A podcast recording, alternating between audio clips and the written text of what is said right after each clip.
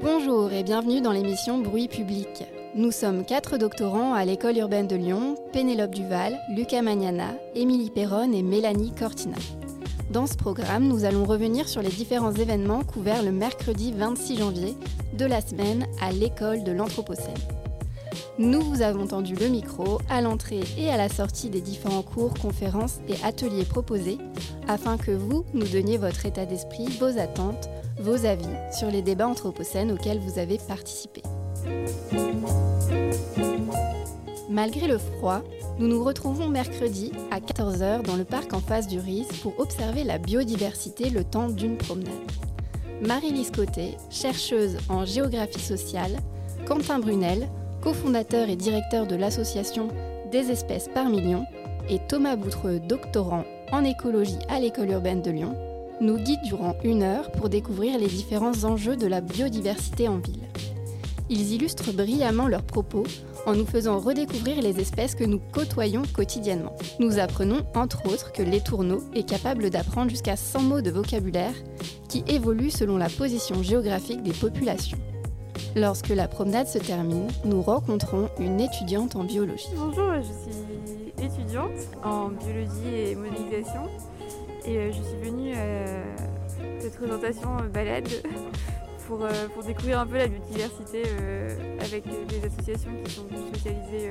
Connaissiez-vous ces associations avant d'assister à cette balade? Je connaissais les espèces par million seulement de nom et du coup c'était une belle découverte parce que ça a donné envie d'en savoir plus aussi sur ce qu'ils font en plus des balades découvertes. Comment avez-vous été mise au courant de l'événement? L'événement c'était via LinkedIn. Comment connaissez-vous à l'école de l'Anthropocène? L'école Anthropocène, j'avais été au courant euh, via euh, une activité pour euh, la fête des Lumières il y a deux ans. Je savais pas que c'était relié avec ça, enfin, c'était vraiment par hasard que je suis retombée dessus. Qu'avez-vous pensé de la balade C'était super intéressant, enfin un peu froid. C'était intéressant de voir des espèces, enfin d'avoir un nom sur les espèces d'oiseaux qu'on voit un peu tous les jours sans s'en rendre compte. Est-ce que la thématique de la biodiversité vous touche particulièrement, que ce soit dans votre vie professionnelle ou personnelle? Je fais parce que je fais de la photo euh, à titre personnel et donc euh, je m'intéresse aussi bah, aux oiseaux. Euh, j'aime bien. Une fois que je les ai pris en photo, essayer de trouver le nom de leur espèce. Nous abordons ensuite deux habitants qui participent à un projet nommé Collectif. Collectif, c'est une évaluation co-construite et participative de la biodiversité des espaces végétalisés dans les habitats collectifs. Je suis Madame Alicari et j'habite euh, à Aoula.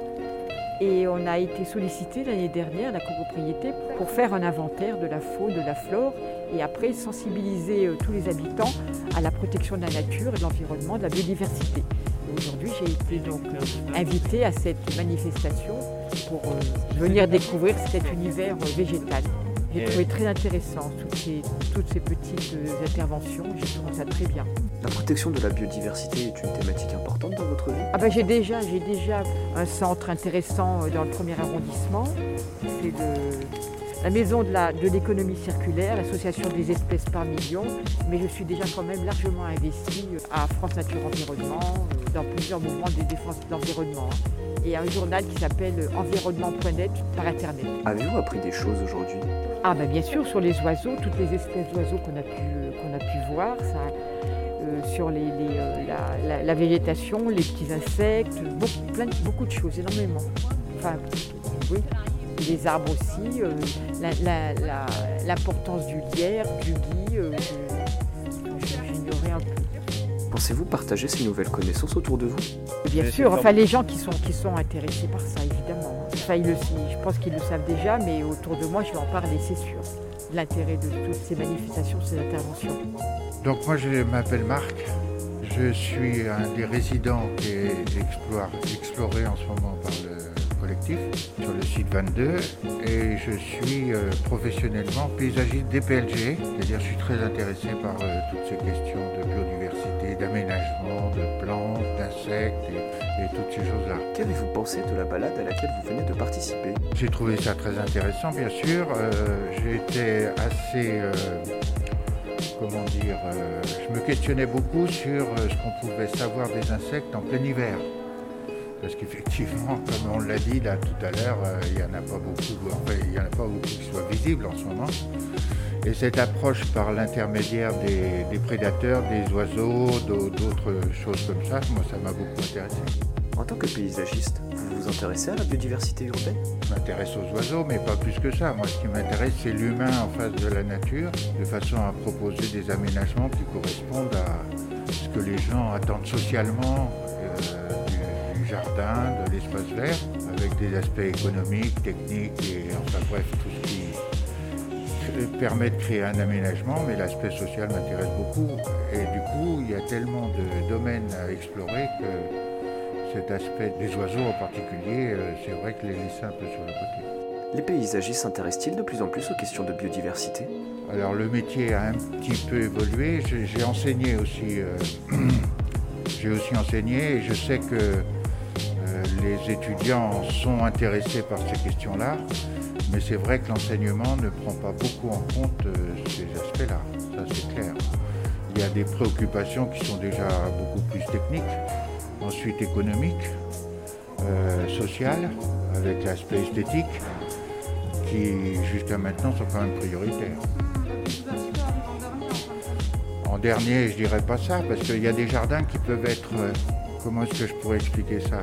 L'aménagement d'un espace, euh, il est bâti sur un projet qu'on va demander à l'espace de porter. Alors il y a des projets qui peuvent être portés complètement par la biodiversité. Les aspects sociaux, esthétiques peuvent passer en, arrière-plan, bien entendu. Je pense à Lyon, par exemple, il y a ce parc Blandan, que vous connaissez certainement, et puis d'autres parcs comme ça. Et puis il y a d'autres projets, comme le parc de la Tête d'Or, où il y a des, au 19e, quand il a été créé, les aspects esthétiques étaient un peu plus importants que le sont maintenant. Il y a la contrainte économique aujourd'hui qui encore plus forte qu'il y a 10 ou 15 ans.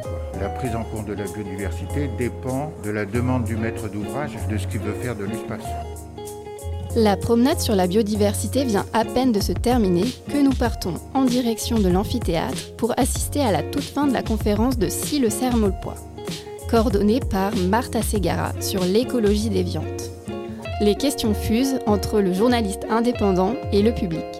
Nous nous positionnons à la sortie de la salle, micro en main, à l'affût des premiers spectateurs qui quittent leur siège. Eh ben, moi c'est Aristide James, euh, bah, je suis en projet de doctorat également, plutôt en littérature pour le coup. Je travaille moi, plutôt sur la question du jeu et de l'humour.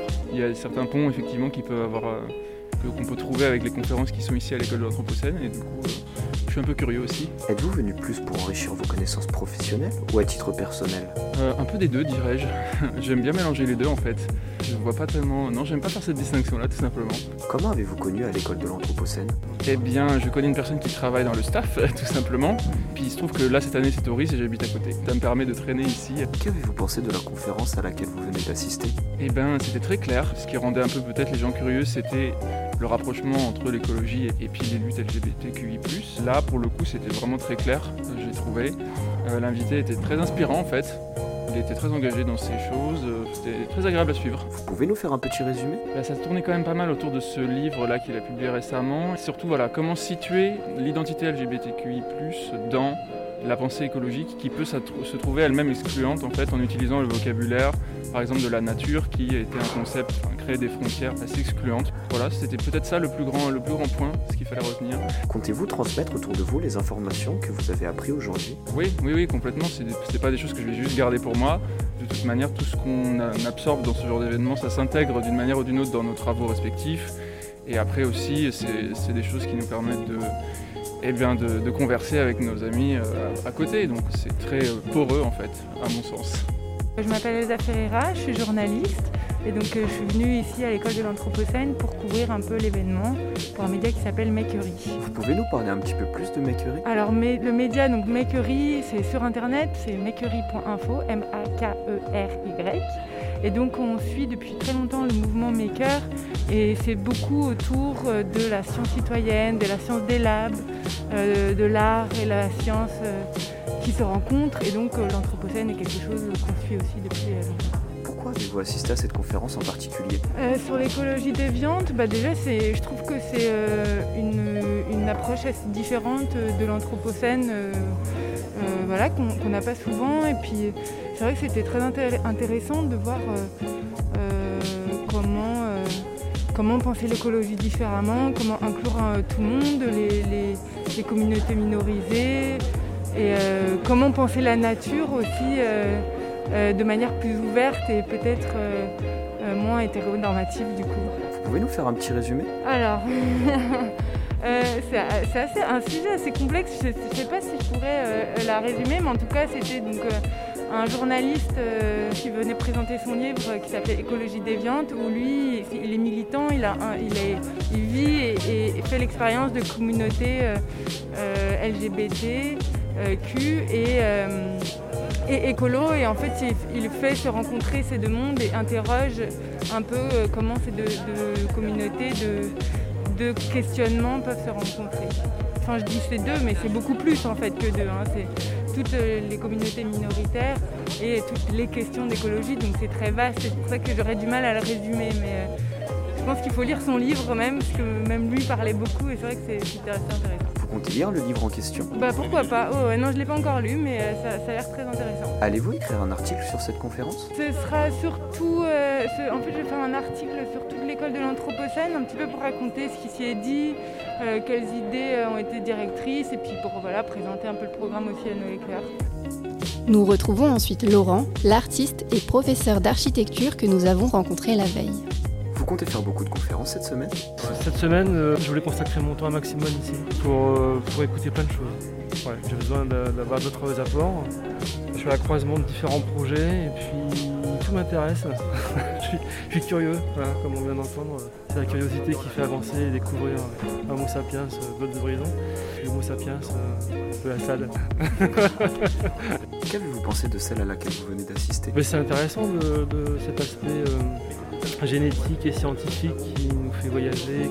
J'ai appris plein de choses. Vraiment, je trouve ça euh, passionnant la manière dont, on voit l'évolution euh, d'une espèce, les croisements. C'est génial un avis sur le dessin créé parallèlement à la présentation. Super beau, hein Alors parfois c'est même dérangeant parce que, enfin dérangeant non, pas le mot, mais parfois on se fait aspirer par le dessin et du coup on, décroche euh, un moment où il ne faut pas décrocher. Enfin, c'est superbe d'avoir un, illustrateur comme ça qui vient soutenir la parole et puis les dessins sont beaux, c'est très très beau. Le jeu avec l'eau là. À 16h, nous assistons à un portrait d'espèce sur l'Homo sapiens dressé par Evelyne Heyer, biologiste et professeur en génétique des populations. Après nous avoir rappelé les origines africaines de notre espèce, elle rappelle que nos migrations successives n'ont aucune explication écologique, mais sont uniquement la conséquence de notre curiosité native. Migrer a eu deux conséquences génétiques majeures sur nous. Premièrement, elles nous ont permis de nous mélanger à d'autres espèces, comme l'homme de Néandertal, avec lequel nous partageons 2% d'ADN aujourd'hui. Ensuite, elles nous ont forcés à survivre dans des environnements divers et variés. Environnements que nous avons adaptés d'une part, mais auxquels nous nous sommes génétiquement adaptés d'une autre. La professeure nous le démontre à travers plusieurs exemples, dont le plus probant est la tolérance au lactose. Deux tiers des humains possèdent le gène permettant de tolérer le lactose à l'âge adulte. Cette partie de l'humanité descend de populations consommatrices de lait dès le néolithique. Michel répond favorablement à notre demande d'interview à la sortie de l'exposé. Je m'appelle Michel, euh, je suis euh, retraité. J'habite à Saint-Priest. Comment avez-vous entendu parler de à l'école de l'Anthropocène? Par hasard. Bon, je regarde euh, tous les jours les informations sur Internet. Un jour, ils en ont parlé, donc je suis allée voir ce que c'était. Pourquoi avoir choisi ce jour pour venir? C'était le seul jour où je pouvais venir, donc. Et puis les sujets m'intéressaient. Celui-ci, celui d'après aussi. Je vais faire celle de 18, 19 h Avez-vous bien aimé la conférence précédente? Ah ben oui, oui, je trouve que c'était très abordable, parce que voilà, c'est un niveau très important. C'était très bien expliqué, très abordable. Après, je ne sais pas si je vais en retenir beaucoup de choses. Qu'est-ce qui vous a le plus marqué? Le fait que, quand on est, on n'est pas, pas fini. Ça, c'est un truc que je n'avais pas entendu jusqu'à maintenant. Néandertal, on, on, savait déjà un petit peu, on avait déjà entendu un petit peu qu'on était un petit peu mélangé. À quoi vous attendez-vous pour la prochaine conférence sur la biodiversité? Je ne sais pas vraiment. Je ne sais pas vraiment. En ces trois premiers jours de festival, nous avons pu rencontrer des profils et personnalités différentes et assister à un panel de conférences, cours et ateliers tout aussi hétéroclites. Bruit public de la semaine de l'Anthropocène 2022, c'est fini. C'était Pénélope Duval, Lucas Magnana, Émilie Perron et Mélanie Cortina. Merci à tous d'avoir répondu à nos questions.